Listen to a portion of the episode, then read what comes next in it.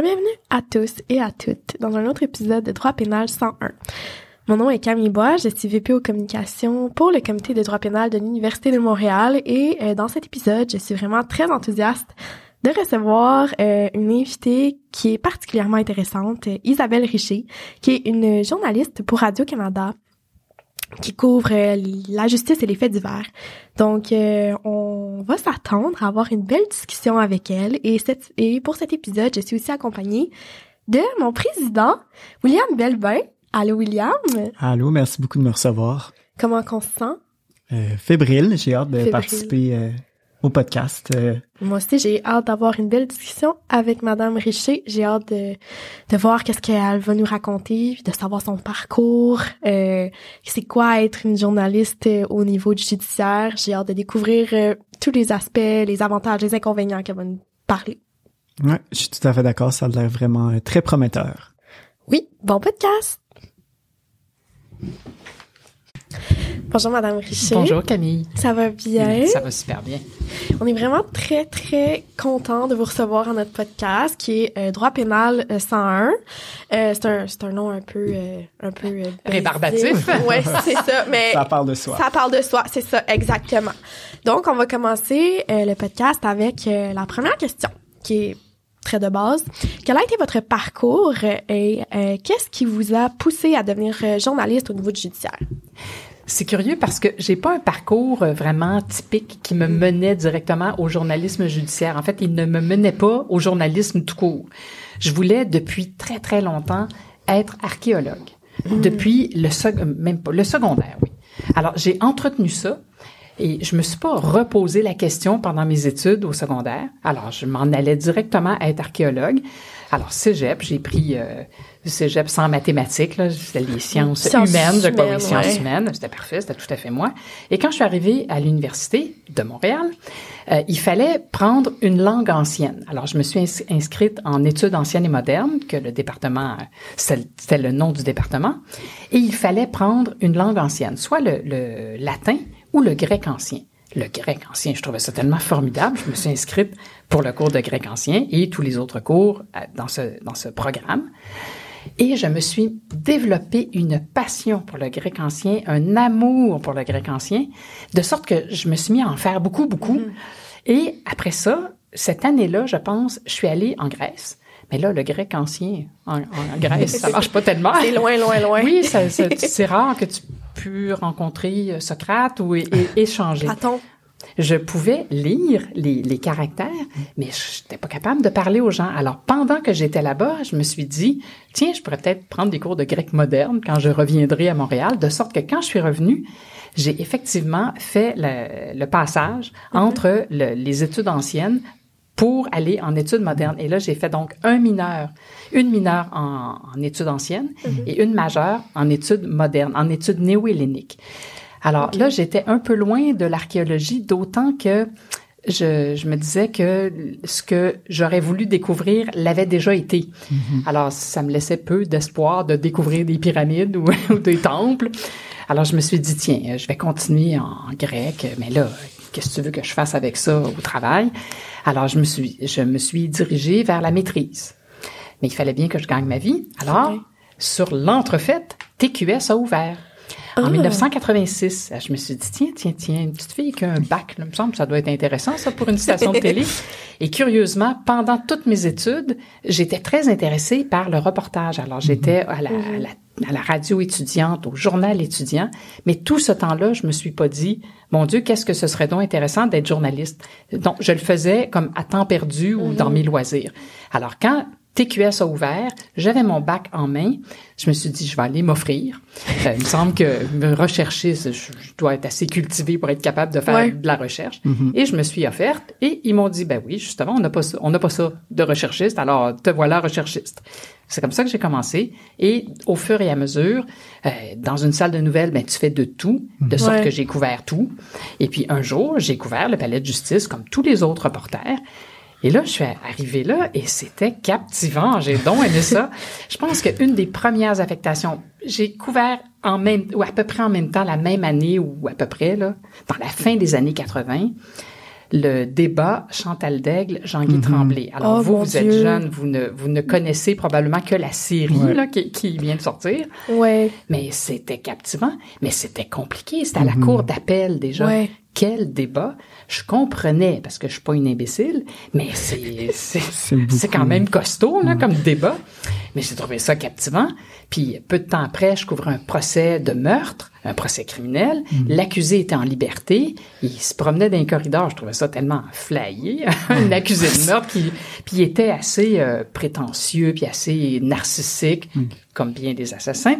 Alors, il roulait des épaules dans le corridor.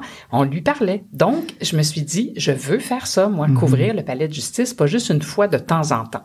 Et j'ai, j'en ai parlé à mon patron à l'époque. Puis je lui avais dit, si jamais tu penses mettre quelqu'un en permanence au palais de justice, pense à moi.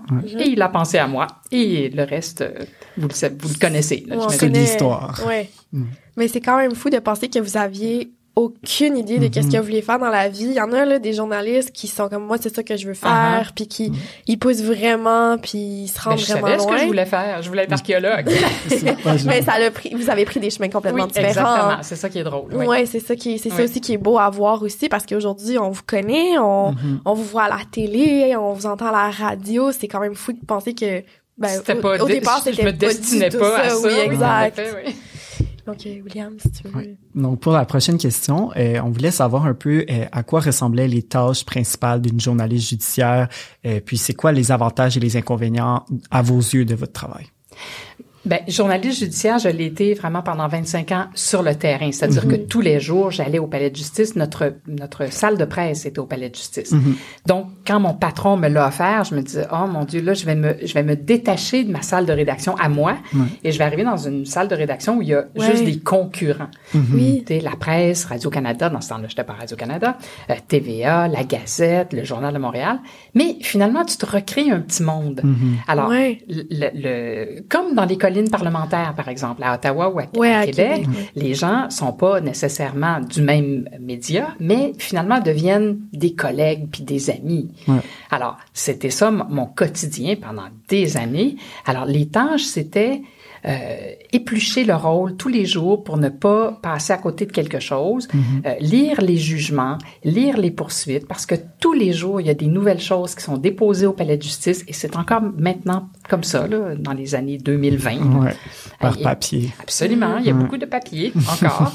Et alors, c'est ça, le- la principale tâche, c'est de de pas perdre le fil de ce qui se passe. Et évidemment, tu es nourri par l'actualité. Alors, s'il y a un gros un gros événement ou une grosse arrestation, le jour où on arrête, euh, je sais pas, je dis n'importe quoi, mettons qu'on arrête Robert Miller et qu'on Ouais. l'accuse d'agression sexuelle sur des, des jeunes filles, même si c'est arrivé il y a, il y a 15 ans, il y a Oui. 20 ans, ben le jour où il va être arrêté, Miller, c'est sûr que les journalistes du palais de justice vont se précipiter pour la comparution. Oui. Même si ça dure 40 secondes et qu'on n'apprend rien parce qu'il ne se dit rien. C'est sûr que tout le monde va y aller. Alors, c'est la même chose. Euh, dans mon temps, c'était pareil. Alors, s'il y avait une grosse arrestation ou une histoire qui, qui percolait par le palais de justice, c'est sûr qu'on y était tous. Et il y a aussi les choses qui sont prévues à l'agenda. Euh, si on sait que tel procès commence lundi, ben, on y est tous le lundi. Le drame, c'est que des fois, il y a plus qu'une chose intéressante au palais Ouais. en même temps. Ouais. Alors là, tu te divises en deux, en trois. Tu comptes sur tes collègues euh, qui vont t'aider parce que tu fais la même chose pour eux. Et mais quand la- le plus gros drame, c'est quand il y a deux ou trois choses dans différents palais de justice. Une affaire super intéressante à Longueuil, l'autre à Joliette et l'autre à Montréal. Mais là, tu t'arraches les cheveux. Heureusement, aujourd'hui, il y a cette euh, nouvelle affaire qui s'appelle euh, Teams. La visio. La Oui, voilà, la visio, oui. Alors, là, on- ça nous permet là, de faire deux ou trois affaires en restant dans le même palais de justice du moment qu'on est branché. Ouais. Alors ça, ça a simplifié la, la vie de, de mes collègues qui font le palais de justice maintenant. Alors ça, c'était la façon dont j'organisais mon travail. Les avantages et les inconvénients. Mais les avantages, c'est... Euh, je sais pas ce que tu entends par avantage. Est-ce que les avantages de couvrir le judiciaire ou les... Les avantages en, en général, mettons, que vous avez eu à travers votre carrière de- comme journaliste, c'est quoi que... C'est quoi qui vous poussait? Est-ce que je t'ai coupé Ben non, Mais vas-y, Qu'est-ce qui vous poussait à vous lever tous les jours, Ouais. À aller au travail puis à vous dire c'est vraiment une passion que que je que je fais que je pratique en tant que journaliste. Ben, au fur et à mesure que tu maîtrises ton euh, ton Oui. domaine ou ton ton sujet, Mhm. tu as envie de l'expliquer parce que le métier que je pratique, le journalisme, Oui. c'est d'abord un métier de communication, forcément, là, Oui, je vous oui. apprends rien. Et le, le plaisir que j'ai, c'est celui d'expliquer ce qui se passe dans un milieu aussi complexe Ouais. et aussi hermétique que le palais de justice. Parce que, vous le savez, vous Ouais, étudiez ouais, en droit, alors le langage, le jargon, pas rien que le langage, le jargon, c'est compliqué. Les notions, c'est compliqué. Le droit, c'est compliqué. Alors les gens sont, ils, ils sont toujours très tranchants. Ils ont une opinion. Mhm. Ouais. Et mais des fois, ils comprennent pas trop tout- toutes Les les, implications, nuances. les L'envers nuances. oui. aussi. Alors ça, c'était vraiment ma plus grande motivation, c'est expliquer les choses. Et encore aujourd'hui, là, je ne suis plus à la couverture quotidienne du Oui. palais, mais j'ai j'ai tellement acquis de, de, de connaissances que je, je, j'en, j'en- j'en bénéficie et j'en fais bénéficier ceux qui m'écoutent parce que j'ai l'impression que je suis capable de vulgariser ces, ces affaires-là qui sont complexes. Ouais, tout à fait. Puis aussi, euh, pour rebondir pour- sur qu'est-ce que vous avez dit au niveau que vous couvriez, euh, vous devez vous séparer en deux, deux, trois en même temps. Dans les stagiaires, qu'est-ce que moi j'ai trouvé merveilleux, c'est qu'on montre vraiment cette... euh, on expose vraiment la réalité d'un d'un journaliste qui couvre le judiciaire. Comme par exemple, la journaliste qui était là, j'ai toujours de la difficulté à me rappeler de son nom. Marie-Maud Denis? Ah non, Non. Geneviève Garon. C'est ça, exactement. C'est ça. Il faut qu'elle soit délimitée dans une ligne. Là, après ça, il faut qu'elle aille en haut, il faut qu'elle aille en bas. Là, il faut qu'elle se fie sur ses sur ses collègues aussi qui sont pour d'autres médias. Donc, c'est vraiment Mm-hmm. impressionnant. Moi, j'ai trouvé ça personnellement très impressionnant de voir ça. Ça montre vraiment une réalité qui est compliquée aussi comme métier. Là, c'est c'est difficile de comme de se concentrer sur une Et chose c'est ça qu'on voulait montrer Oui, parce que les ça. gens pensent que euh, on est en onde, disons, au bulletin de 18 heures, Ouais. donc on doit bien arriver à 17h30. Là, il y a quelqu'un qui nous dit quoi dire. Ouais. Mais c'est pas ça du tout. Ouais. Il faut couvrir toute la journée et ensuite synthétiser, imaginons, quatre heures de témoignage, ou Ouais. quatre heures de, de, de, de n'importe quoi, témoignage, Plaidoirie. plus des plaidoiries, Plaidoirie, plus comprends. jugement ou que sais-je. Et là, toi, tu as deux minutes au bulletin de nouvelles. Euh, essaye de te résumer, puis essaye d'être d'être conséquent, puis de, de, de, de, sortir la substantifique moelle de ce qu'on t'a dit. hein. Alors, c'est c'est cet exercice-là qui, est- qui est difficile, Ouais. mais qui est foutument gratifiant. Là, quand Ouais. tu y arrives, là, c'est formidable. Mais oui, c'est ça. Mais en tout cas, dans les stagiaires, c'était c'était très bien expliqué. Puis euh, juste pour montrer, euh, c'est les jeunes euh, qui faisaient, euh, qui étaient les stagiaires en fait, Mhm. font, font, font vraiment un bon travail. Ils sont bons, hein? Bien vraiment. Donc, avez-vous vécu des embûches au cours de votre carrière, sachant que vous n'aviez pas eu de formation juridique? Puis quelles ont été les, euh, les adoptions que vous avez dû faire pour comprendre l'ensemble des procédures auxquelles vous assistiez? Ben, c'est sûr que la première fois que tu découvres le palais de justice, tu te dis, mon Dieu, mais qu'est-ce que je fais ici? Je comprends la moitié de ce qui se passe. Parce que ces gens-là parlent en jargon. Et quand je donne des conférences ou de la formation à des Ouais. jeunes journalistes, je les fais beaucoup rire. ou à des avocats, quand je raconte ma première journée au palais, ils sont, ils se tordent de rire parce que tu, tu sors du- de la salle d'audience et là, tu as entendu euh, un avocat dire bon très bien mon client va signer un 810 ok merci bye. Là tu sais pas de quoi pas tout tu sais pas du tout ce qui vient de se passer. Et là cette fois-là c'est une vraie histoire que je raconte on courait dans le corridor derrière l'avocat Pierre Poupard pour ne pas le nommer. Alors on courait Maître Poupard Maître Poupard Mais on comprenait rien on savait pas c'est quoi ça un 810 évidemment tu sais tu Oui. sais pas que c'est l'article 810 du code criminel Ouais. puis que ça veut dire ceci puis que ça veut dire cela. Alors oui au début t'es un peu désemparé. Le, la beauté de ce beat, c'est que quand tu le pratiques longtemps, mais, mais pas si longtemps, mais quand tu le pratiques de façon constante, tu apprends les choses. Donc, pour surmonter euh, mon ignorance et euh, mon désespoir, je me suis inscrite en, en droit. Alors, j'ai- je me suis inscrite ici, à l'Université de Montréal. C'est- C'est mon, mon alma mater. Hein? L'Université de Montréal, j'ai fait mon bac. euh, j'ai- je me suis inscrite au certificat, oui. Même chose ici. Moi, Oui, j'ai hein? fait mon bac en études internationales à l'Université de Montréal, vendu à l'Université de Montréal. Formidable.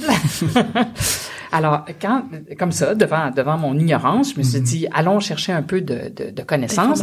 Alors, je me suis inscrite euh, au certificat.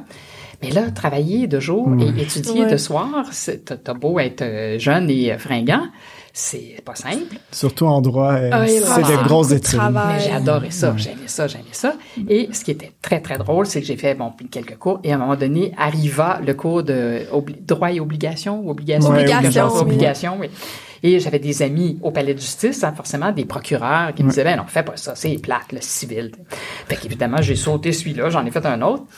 Et quelques années plus tard, quand j'ai été, quand je suis passée de TQS à Radio-Canada, je me suis en allée à l'émission La Facture. Oui. Ah, J'aurais oui. donc dû faire ça, Ah, moi, obligation, ça m'aurait donc servi. Oh, ah, les facture, histoires oui. de contrat.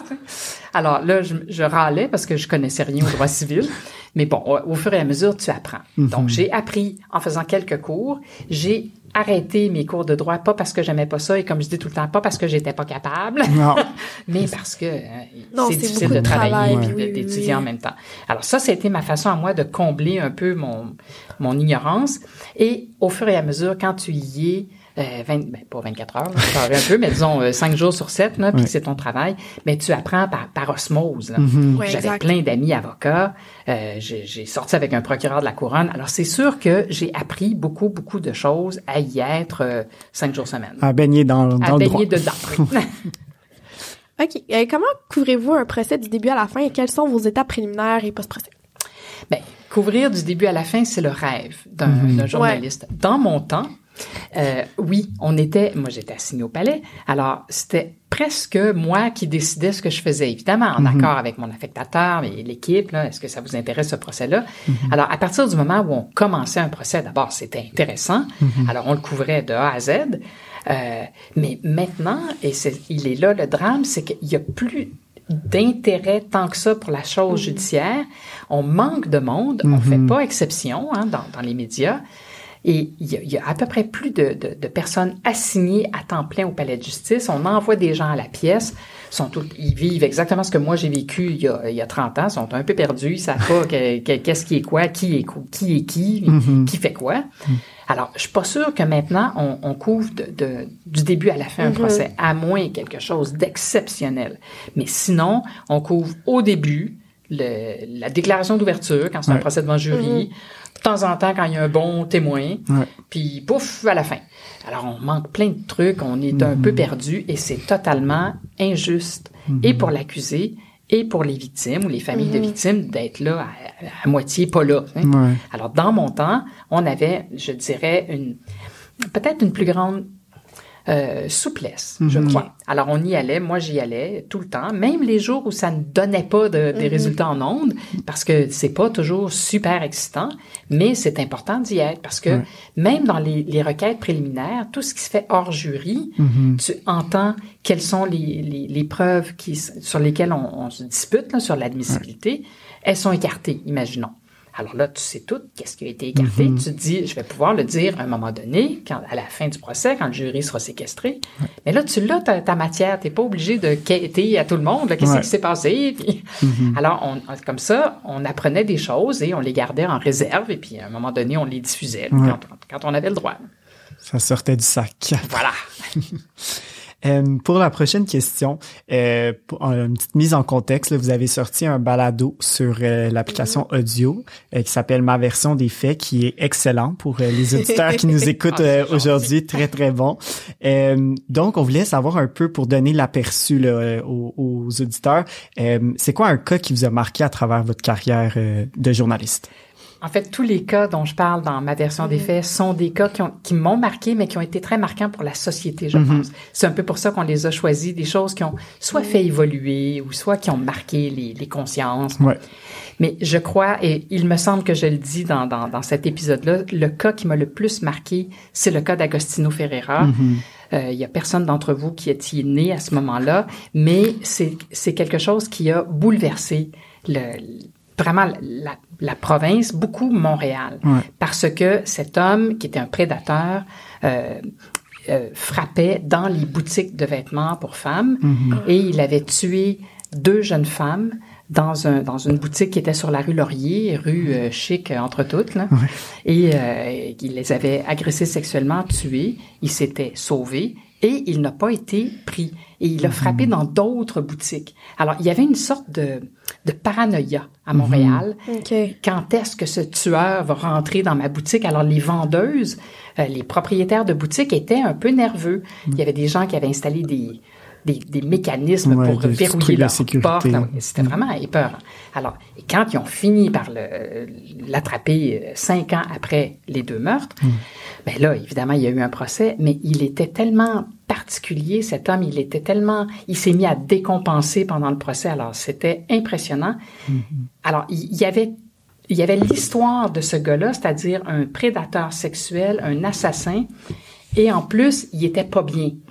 Alors, t- tout ce qu'il charriait comme comme comme contenu comme mal, il était vraiment, c'était un peu l'incarnation du mal. Ouais, ouais. J'étais une jeune journaliste, donc encore plus impressionnée ou impressionnable. Ouais. Et il y a certaines de ces victimes, la plupart de ces victimes, c'était des filles à qui je pouvais m'identifier. Ouais. Parce que quand une victime, euh, je dis pas que j'ai pas de cœur, mais il y a des victimes dans lesquelles on se reconnaît moins. Ouais. Ouais. Mais quand il y a des victimes qui étaient des étudiantes à l'université, Mhm. bon, j'étais plus là, là, évidemment, je travaillais, mais je me projetais au bout dans, dans Ouais. ces jeunes femmes-là, puis je me disais, mon Dieu, ça, Ça- aurait pu être ouais. moi. Là. Ça, il y a quelques années, vous étiez à leur place. Ouais, fait que ça c'était assez affolant. Là. Quand c'est des victimes qui sont des, des junkies ou ben là j'ai j'ai autant de compassion, mais je peux pas me reconnaître là-dedans.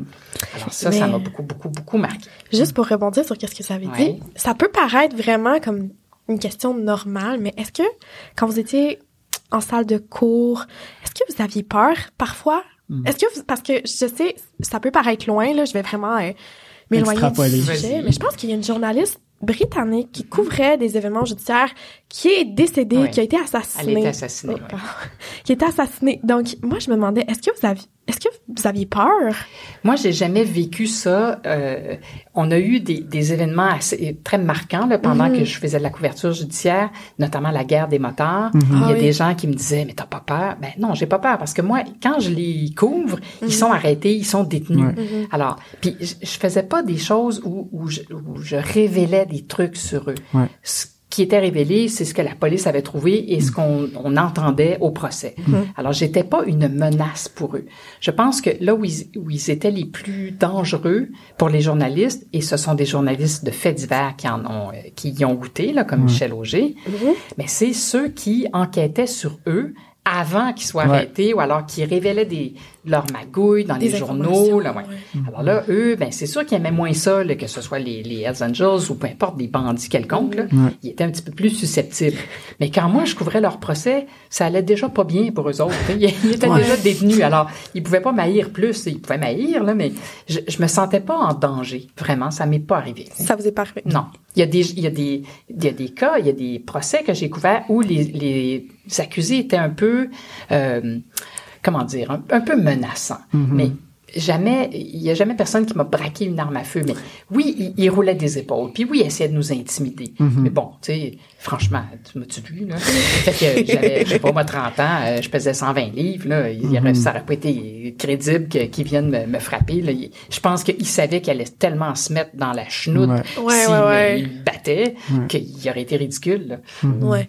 Non, non, c'est sûr que Disons que ça va pas bien quand t'es déjà à procès. Là. Ouais. Si tu t'en prends une journaliste en plus, là, mettons que t'es en liberté, puis que tu t'a- tu t'attaques à la journaliste qui couvre ton procès, ça part pas bien. C'est récidive. c'est risqué. Euh, pour rebondir justement aussi sur euh, cette question, euh, sur le cas qui vous a marqué là, de Agostino Mm-hmm. Ferreira, euh, est-ce que ça a été difficile pour vous de rester neutre un peu dans cette histoire? Parce que évidemment en tant que journaliste vous devez tout le temps présenter l'histoire d'un point de vue neutre sans prendre de parti. Est-ce que ça a été difficile lorsque justement c'est un cas qui vous marque beaucoup? C'est pas difficile de rester neutre parce que tu fais ton travail. Mhm. Alors, tu es tellement absorbé par la, la- la façon de synthétiser et de rendre ce qu'on a dit en cours. Tu veux tellement rendre justice aux victimes. Tu veux tellement faire ta job de façon euh, équilibrée, de façon euh, respectable et raisonnable que tu t'es pas en train de te de t'observer ou de te regarder par en dedans en train de te dire mon Dieu que c'est donc triste puis ça fait donc mal. J'étais pas du tout dans l'émotion. Euh, oui, ça m'atteignait parce que c'était terrible ce qui se passait, mais mais il y a une certaine distance parce que tu es au travail. Et la comparaison que je fais, c'est toujours la même. C'est euh, oui, c'est touchant, c'est troublant, mais les médecins aussi. Et si le médecin pleure à chaque fois qu'il perd un patient, ben, il est pas sorti de l'auberge.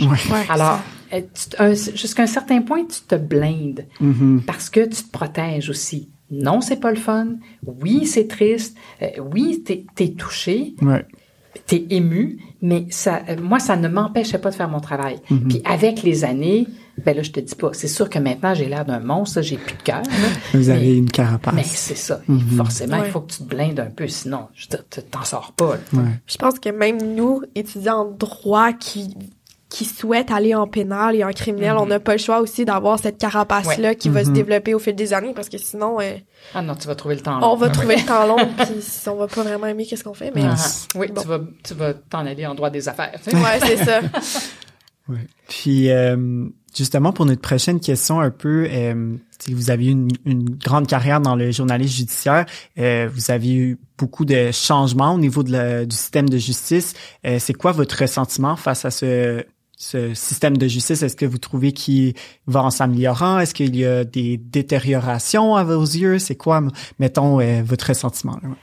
Ben, c'est étonnant parce que quand je suis entrée au palais de justice là, en 1992, c'était le parent pauvre. Il y a personne qui s'intéressait. Les gens s'intéressaient aux histoires, Ouais. mais les gouvernements ils s'intéressent pas au fonctionnement du palais de justice, de la justice en général, parce que ça coûte cher, puis bon, puis ça fait pas gagner de vote. Alors, c'est pas les routes. hein. Alors, déjà à l'époque, au début des années 90, on se disait, mon Dieu, qu'il injecte pas d'argent. Puis les années passaient, puis on voyait les procureurs de la couronne charrier leurs dossiers en papier dans des espèces de paniers De d'épicerie. oui.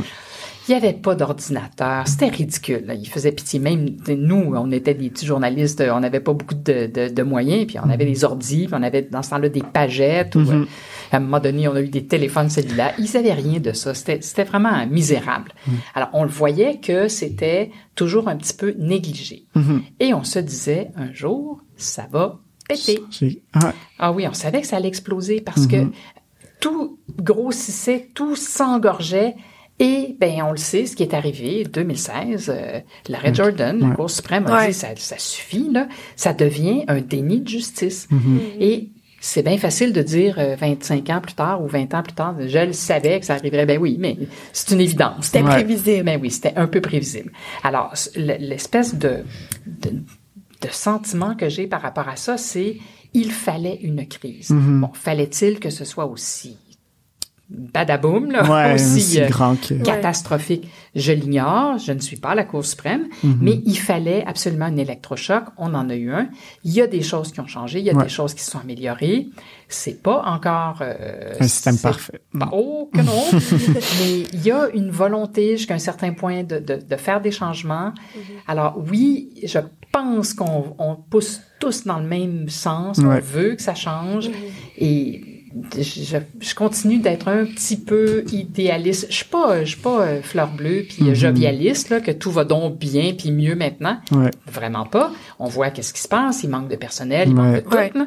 Mais il y a eu euh, une, une volonté de, de, de mettre fin à ce déni de justice où il y avait d'abord des, des, des avocats qui retardaient et qui Ouais, euh, ouais, ouais. Les délais. volontairement les causes. Alors là, c'était c'était injuste. Et puis l'idée, c'est que quand tu es accusé, ben tu veux ton procès. Là. Oui, tu peux faire niaiser les choses, mais en même temps, euh, il faut que ça, il faut que ça embraye. Là. Ouais. Alors, éventuellement, je pense qu'on va finir par prendre le dessus. Alors, je suis un peu plus confiante que je que je l'étais euh, il y a un certain nombre d'années. là. OK. Ben, c'est bien à entendre euh, Ouais. ça- que ça va un peu en s'améliorant. Ouais, euh. c'est pas euh, c'est pas le discours pessimiste, Ouais. euh, un peu euh, Non, parce qu'il faut bien que faut bien qu'on vous encourage. C'est vous, ça. On a Ouais, c'est ça, on est relève, alors on a besoin Ouais. d'avoir un peu euh, Un peu Ben, d'espoir. Ouais, c'est ça, exactement. Donc, vous, côtoyez beaucoup de juristes euh, à tous les jours. Donc, euh, ça serait quoi votre message que vous voudriez transmettre aux, aux jeunes juristes? C'est le même que je transmets aux jeunes journalistes, aux jeunes en général. Là. Allez donc chercher une culture générale. Ouais. Les jeunes plaideurs ou les jeunes juristes, apprenez donc à maîtriser votre principal outil qui sera le langage, la communication. Ouais. Quand je suis rentrée au palais de justice, j'avais des grandes attentes. Moi, je me disais, les plaideurs, les avocats, ça doit donc bien parler, puis bien s'exprimer, puis ils doivent être incollables. Ouais. Ils doivent avoir une, une, une logique, une rhétorique à tout casser. Et boy, Ah, euh, oui, Vous je- êtes réveillé de votre je suis rêve. tombée de haut, oui. Alors, ils sont rares. Ils sont très rares, les avocats qui sont vraiment euh, extraordinairement éloquents. Ouais. Ils sont rares. Alors que tu rêves de l'éloquence en cours. Ouais. Donc, c'est un peu ce que je dirais aux jeunes juristes. Apprenez ça. Toutes ces toutes ces grands- les humanités gréco-latines, euh, ça, ça dans quoi j'ai fait mes études, le HGL, j'imagine que ça existe encore à l'Université de Montréal. J'irai idée. j'irai vérifier sur le site. Mais les humanités, c'était ça, c'était toutes les vertus grecques, là. la logique, la rhétorique, euh, l'analyse, toutes ces choses-là. C'est c'est utile Ouais. de, de les maîtriser, d'apprendre ça, parce que sinon tu te fais coincer tu te fais ramasser. Alors, je pense qu'en en acquérant une, une culture générale la plus vaste possible, ben après ça, tu peux, euh, je pense que tu peux maîtriser pas mal le discours et la plaidoirie et peut-être gagner un petit peu plus, un petit peu mieux. Ouais. C'est vraiment intéressant qu'est-ce que vous dites parce que il y a beaucoup d'avocats, comme peut-être des journalistes, qui font pas nécessairement, par exemple, un journaliste va pas nécessairement faire un baccalauréat en communication, il va passer par la science politique ou même le droit. Il y a beaucoup d'étudiants avant de rentrer en droit qui font un bac en quelque chose d'autre, que ce soit en psychologie, que ce soit, je- j'en connais un, je pense que c'est, c'est, il a fait un bac en musique, Mais si je bonne me trompe affaire. pas. Franchement. Donc, ça fait vraiment du sens, qu'est-ce que vous dites dans, du fait que comme, on passe par un autre chemin Oui. avant de se rendre là, puis peut-être que ça nous forme plus en tant qu'humain, puis Oui. en tant qu'avocat ou journaliste même. Oui, il y a plein de chemins. Il n'y a pas qu'un seul chemin Ouais, pour aller quelque part. Hein, ça. Exact. Oui. Euh, pour la dernière petite question, euh, c'est une question un peu d'avenir. On voulait savoir, après avoir sorti un livre, un balado, être à la barre de votre propre émission, euh, c'est quoi vos projets pour l'avenir? C'est curieux, mais j'ai j'ai pas comme j'étais pas ultra carriériste quand j'ai commencé, Mhm. je n'ai pas encore de projet très défini pour mon futur. Ouais. Euh, je- ce que j'aimerais, cependant, Mhm. c'est euh, avoir une émission d'affaires publiques en matière de de- de- d'affaires judiciaires. Ouais. Parce que oui, là, je suis dans l'actualité. Alors, c'est Mhm. sûr qu'à tous Ouais. les jours, il y a des affaires qui nous qui nous happent, qui Ouais. nous qui nous parlent, qui nous interpellent. Et moi, ça me permet de- de- d'expliquer ou de. Mais les affaires publiques, c'est un petit peu plus vaste, c'est un petit peu Mhm. plus profond. Et je me dis, tiens, il me semble que j'irais plus loin en faisant euh, des, des, grandes, des grands entretiens, des Ouais. grandes entrevues sur des sujets beaucoup plus costauds Ouais. que chose a été arrêtée ou chose a été Mhm. condamnée aujourd'hui. Qu'est-ce que ça veut dire cette peine-là? Ou qu'est-ce que ça veut dire cette accusation-là? Ou qu'est-ce que c'est qu'un arrêt des procédures? Mhm. Bon, ça, c'est du quotidien. Du droit, Oui. ouais. C'est ça. Mais aller un petit peu plus loin, aller un petit peu plus en profondeur, euh, j'haïrais pas ça? Ouais, aller plus au niveau politique un peu aussi euh, derrière le un peu expliquer c'est quoi les procédures judiciaires mais au niveau politique aussi. Oui, c'est ça. Comment on en vient à adopter tel type de loi et Mhm. pourquoi on le fait pas, que- quels sont les, les, les freins. Oui, absolument, j'adorerais ça. Qui sait? Puis peut-être euh, écrire de la fiction. Et j'ai mille... Moi, mon problème dans la vie, quand je suis rentrée à l'université, c'est que je voulais tout faire. Mhm. Alors, j'aimais ça étudier. Donc, ça m'a pris une éternité à finir mon bac parce que je faisais mille affaires en même temps. Mhm. Je me décidais pas, je voyageais parce que j'aimais ça voyager en plus. Alors, je, je me je me rassasiais pas. Mhm. Alors, quand arrivera la fin de ma carrière, qui sait, peut-être que je voudrais retourner finir mon droit. Ouais. Qui sait? Un, un Ben oui, un beau projet. Ah, ben oui. Ben oui. Alors, je, je, je vois pas de fin à, à mon apprentissage. Mhm. Seulement l'avenir pourra dire c'est que ce qui vous réserve. Voilà, exactement. Et comme l'Université de Montréal existera toujours, Mhm. ben, qui sait? Exactement. Mais c'était, vous avez vraiment un parcours inspirant, puis j'espère que les gens qui vont nous écouter vont vraiment euh, être captivés par euh, votre histoire, par votre Mhm. parcours. Donc, euh, mais merci beaucoup d'avoir participé Merci. à notre merci invité. Super. Puis euh, pour les auditeurs, écoutez ma version des faits sur audio. C'est excellent. C'est une euh, série de balados sur euh, les, les cas qui vous ont marqué là, Oui. pour euh, dans votre carrière. Absolument, j'adore faire ça. Puis, Vous avez aussi écrit un livre, euh, je me rappelle plus du titre parce que je prends, je crois qu'il est assez long. Ce que je n'ai jamais raconté. C'est ça, exactement. Même pas à vous. c'est un livre qui est très rapide, très court, mais très captivant. Moi, je l'ai adoré. Et que tu as lu à la chandelle. Et que j'ai lu à la chandelle. Merci beaucoup. Merci, Merci à vous deux.